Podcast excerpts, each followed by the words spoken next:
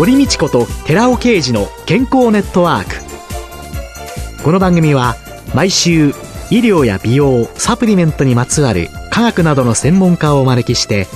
私たちの健康のために役に立つお話を伺う健康生活応援番組です。包摂体サプリメントと MGO マヌカハニーで健康な毎日をお届けする「コサナの提供」でお送りします。コサナのパーソナル化サプリメントは運動、美容、健康など目的に合わせてサプリをチョイスできるあなただけのパーソナル化サプリメントです。プロテインの効率化と問題点に着目し、アルファオリゴ糖、キウイフルーツ、酪酸菌も配合しました。さらに、一人一人の目的に合わせたトッピングサプリメントにより、あなただけのオーダーメイドサプリメントをお作りいただけます。コサナのパーソナル化サプリメント。詳しくは、コサナのホームページをご覧ください。こんにちは、堀道子です。今月は野菜ソムリエでベジフルフラワーアーティストの宮坂聡さんをゲストに迎えて、野菜を食べて健康になるをテーマにお送りします。宮坂さんよろしくお願いします。はい、よろしくお願いいたします。3週目の今日は、ベジフルフラワーって何と題して伺います。ということで、宮坂さん、お野菜をお花のように飾って持ってきてくださいましたので、えーはい、百聞は必見にしかずなんですけど、はい、ラジオをお聞きの皆様にはこれを見ていただけないのが残念なんですけれども。そうですよね。とっても可愛いいろんなお野菜がお花のブーケみたいに盛り付けてあるという。はい。まず一つはビーツですね。スナップエンドウに、ごぼうに、レモン、スティックブロッコリーに、赤いパプリカ。で、こちらちょっと珍しいんですが、これ黄色い株なんですよ。黄色い株はい。普通の株と違って、加熱してもまあ値崩れしにくいんですね。普通の株だとね、すぐくちゃってなっちゃいますからね、はい。ちょっとお芋さんに近いんですね。で、あとですね、人参とローズマリーとつくし、はい、なんか春を感じますよね。はい。つくし。で、ベジフルフラワーアーティストは、はい。お野菜でこういうものをお作りになる。野菜果物のブーケやオブジェなどをアレンジすることができて、それを通して新しい文化を発信していくことができるスペシャリストのことをベジフルフラワーアーティストと言います。こうやって拝見してると、はい、これをそのまんま食材として、はい、ポトフにしていいかなっていう。はい。このブーケは食べることを最終目的にしてるんですね。えー、ですんで、見て、飾って、楽しんだ後は、最後は食べて楽しむこともできます。例えば、カレーの材料のお野菜だけでブーケを作ったりということもできますし、うん、ビタミン C などが豊富な野菜ばかりでブーケをアレンジしたり、そういったこともできます。うんうん、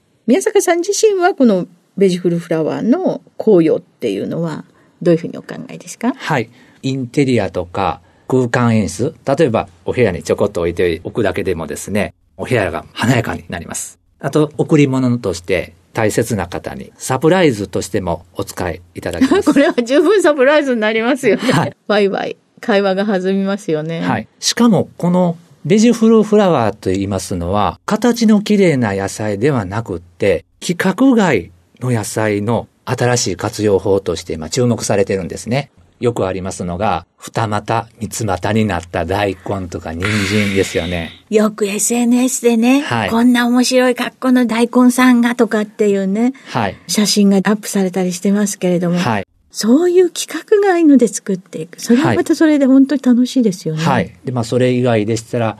キュウリですよね。家庭菜園されてる方、野菜作りされてる方でしたらご存知かと思います。キュウリってね、ぐるんぐるに曲がっちゃった。そうです。ぐるんぐる曲がるんですよね。スーパーにいるとね、ま、はい、っすぐシャキーンっていう感じですけれども、実際に自分のところで作ってみますと、くるくる、どうしましたこの格好っていうぐらいに。はい、で、実際にスーパーなので、量販店ではまっすぐなもの並んでますけど、その裏では、ぐるんぐるんに曲がったものが、畑の片隅に捨てられてたり、あるいは、10個とか1袋に入って、めちゃめちゃ安い値段で販売されてたり、でも、十分食べれるわけなんですね。曲がったら曲がったなり、人参とか大根のように二股三つ股になったのであれば、その二股三つ股を活かしたり、ナスとかパプリカとかトマトとか、ちょっと形が歪んだり、傷がついたものでも、曲がったら曲がった状態、傷がついたら傷がついた状態で、その形をそのまま活かすことができるのも、ベジフルフラワーの良さでもあるんですね。で、基本的にラッピングなどの資材はですね、エコの自然素材のものなど、燃えるゴミとして処理できるものを活用してるんですね。ですんで、お野菜を食べ終わった後、残るのは燃えるゴミだけなんで、そのまま燃えるゴミとして分別の手間をかけることなく処理することができるのもこのベジフルフラワーの良さでございます。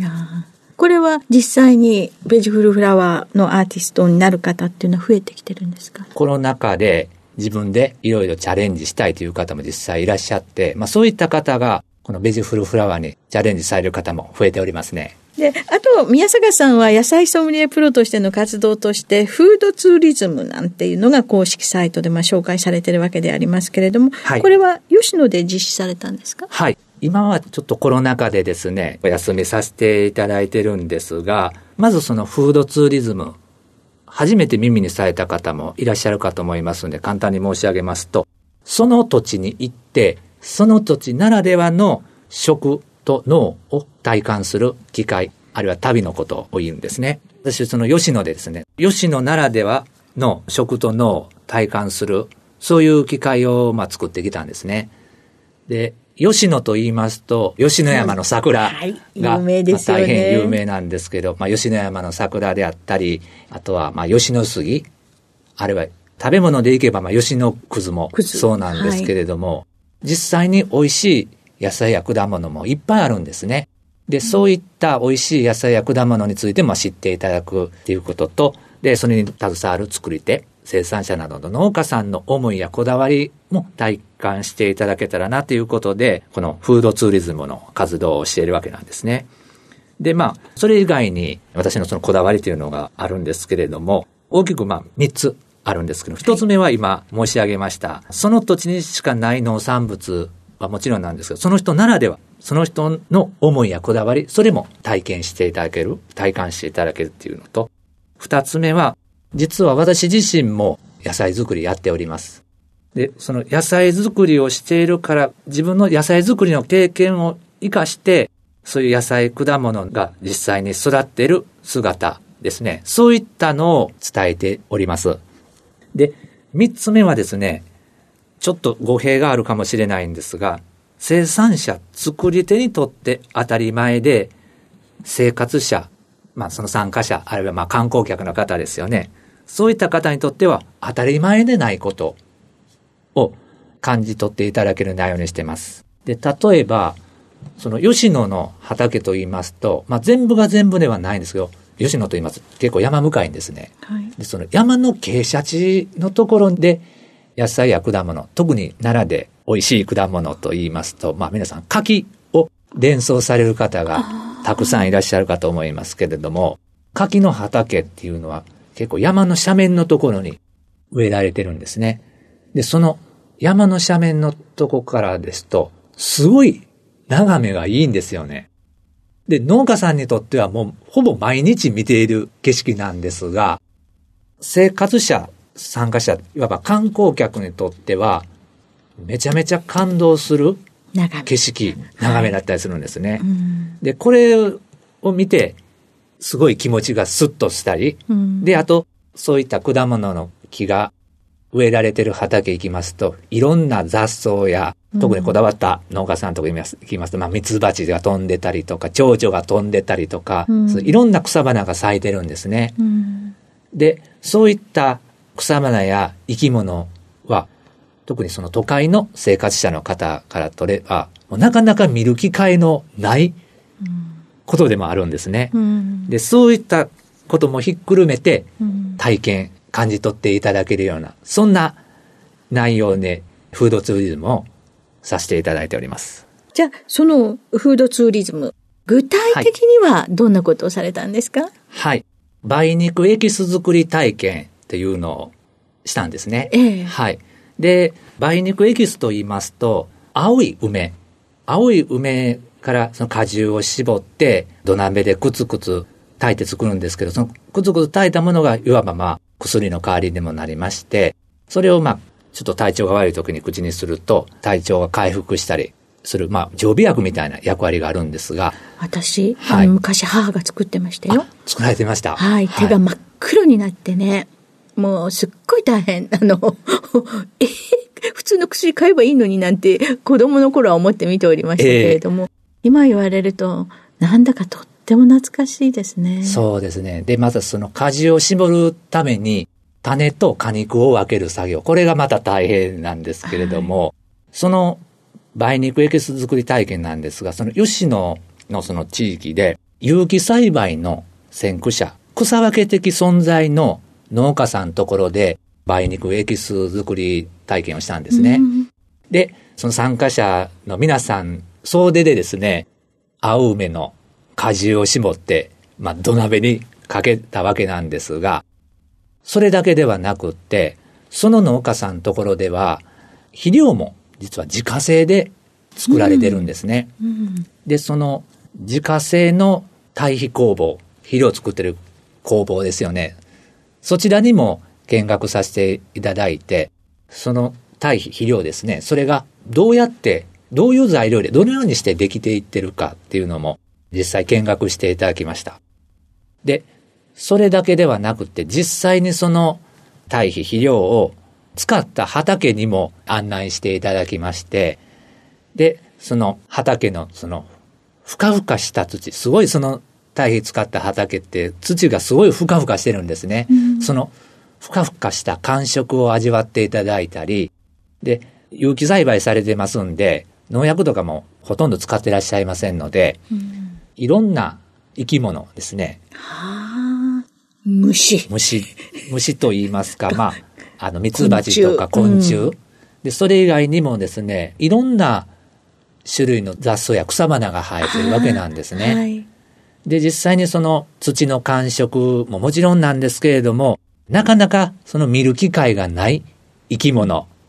や、また草花に触れていただいたり、で、もちろんその梅の実が実ってる木を見ていただいたり、それと木の幹がすごいツヤツヤしてる木の幹なんですね。で、その木の幹のパワーといいますか、そういったのも感じ取っていただける、そういう梅肉エキス作り体験をさせていただきました。ただ梅肉梅があってそれをみんなで作りましょう、はい、ではないお料理教室的なものではなくて、はい、その梅が自然の中でどのように育てられてきているのか、はい、その場所それも皆さんで見て、自然を感じて大地をいただくことの大切さっていうのを経験する、そんなツアーということなんですかね。はい、そうです。今週のゲストは、野菜ソムリエでベジフルフラワーアーティストの宮坂聡さんでした。来週もよろしくお願いします。はい、よろしくお願いいたします。続いて、寺尾啓二の研究者コラムのコーナーです。お話は、コサナ社長で神戸大学医学部客員教授の寺尾啓二さんです。こんにちは、寺尾啓二です。今週は、酪酸菌による酪酸と水素の生産、そしてアルファオリゴ糖併用摂取の進めというタイトルでお話しさせていただきます。水素は老化の原因となる体内活性酸素をダイレクトに消去してくれるので体に良さそうと思ってなんとなく市販の水素水を飲んでいる方々は多いのではないでしょうか。確かに水素ガスは虚血再管流障害、神経変性、メタボリックシンドローム、炎症、ミトコンドリア病、さらには癌など、一連の疾患の予防や治療に有望な可能性を持つ医療用のガスとして注目されています。しかしながら、その一方で、水素水の効能やメカニズムに関する科学的根拠を示すような学術論文は皆無に近いのが現状です。そのような現状の中で、水素水の効能を議論する論文が一つあります。2012年、日本老年医学会雑誌に投稿された水素分子の生理作用と水素水による疾患防御という論文です。その論文の考察に糖尿病患者の水素水による酸化ストレスの抑制、そして放射線治療をしている肝患者の水素水による QOL の改善といった作用の可能性はあります。しかし、そのような効果の検証は未だに行われてはいなく、今後の臨床レベルの研究が必要とされるとありました。そして摂取した水素は瞬時に体内に拡散して血流に乗り、大半は呼気ガスとして排出される。人の飲水後の呼気ガス中の水素濃度のピークは10分程度で1時間後にほぼ元に戻るとありました。つまり水素水を飲んでも水素は体内にわずか10分程度しか滞在できず、水素の効果効能を期待することはクエスチョンマークのようです。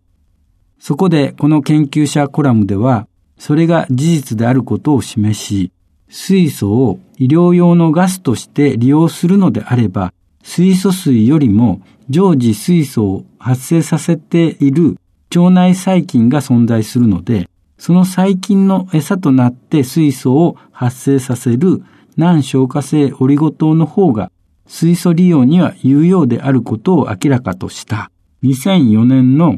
水素エネルギーシステムという学術誌に投稿された論文に注目しました。この論文から酪酸発酵の代謝経路から酪酸菌のような酪酸を産生する腸内細菌は水素も同時に発生させていることがわかります。理論的には1モルのブドウ糖から1モルの酪酸に変換する際に4モルの水素分子が作られていることになります。わかりやすく言うと、ブドウ糖1個から酪酸1個と水素4個ができることになるわけです。初糖を基質とした場合の酪酸菌の代謝産物濃度、水素収率、倍値の pH の関係を検討しています。pH7.0 では乳酸濃度が高く、酢酸や酪酸の濃度は低いのですが、倍値 pH が低くなると乳酸の生産量は低くなり、反対に酪酸と酢酸の生産量が増え、水素収率も高まっていることがわかります。つまり、酪酸や酢酸が作られて pH が低くなれば、それに応じて水素も発生することを意味しています。お話は小佐野社長で神戸大学医学部客員教授の寺尾啓二さんでした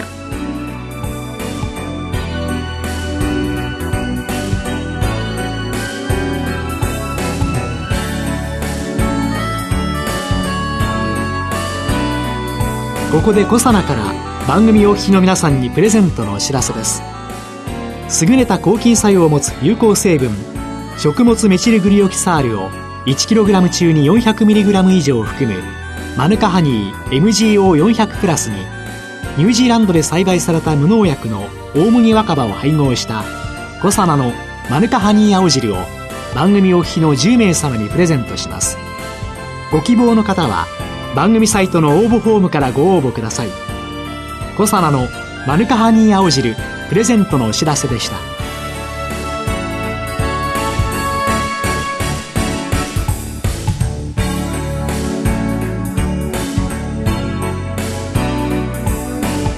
堀道子と寺尾啓二の健康ネットワーク